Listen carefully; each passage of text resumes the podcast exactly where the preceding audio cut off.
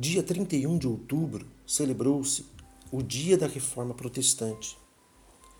Cinco pilares resumem a ênfase dos reformadores na fé cristã.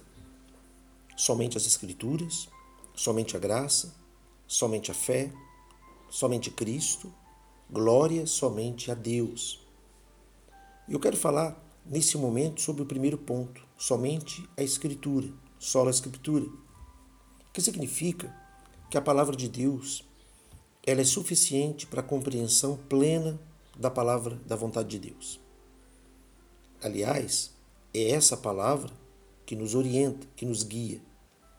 A Bíblia diz, na segunda carta de Paulo a Timóteo, do capítulo 3, no versículo 16 e 17, diz assim: Toda a escritura é inspirada por Deus e útil para o ensino, para a repreensão, para a correção, para a educação na justiça, a fim de que o homem de Deus seja perfeito e perfeitamente habilitado para toda boa obra.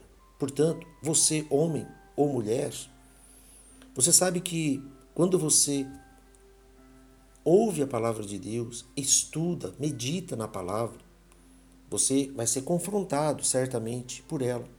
Mas isso para te corrigir, para te educar na justiça, para que você seja uma pessoa melhor, seja perfeito em todas as áreas da sua vida.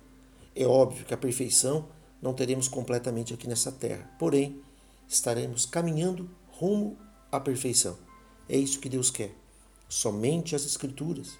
A Escritura seja a base da sua vida, da sua caminhada. Não negocie a palavra de Deus com mais nada. A, a palavra de Deus, a Bíblia Sagrada, é a nossa única regra de fé e prática.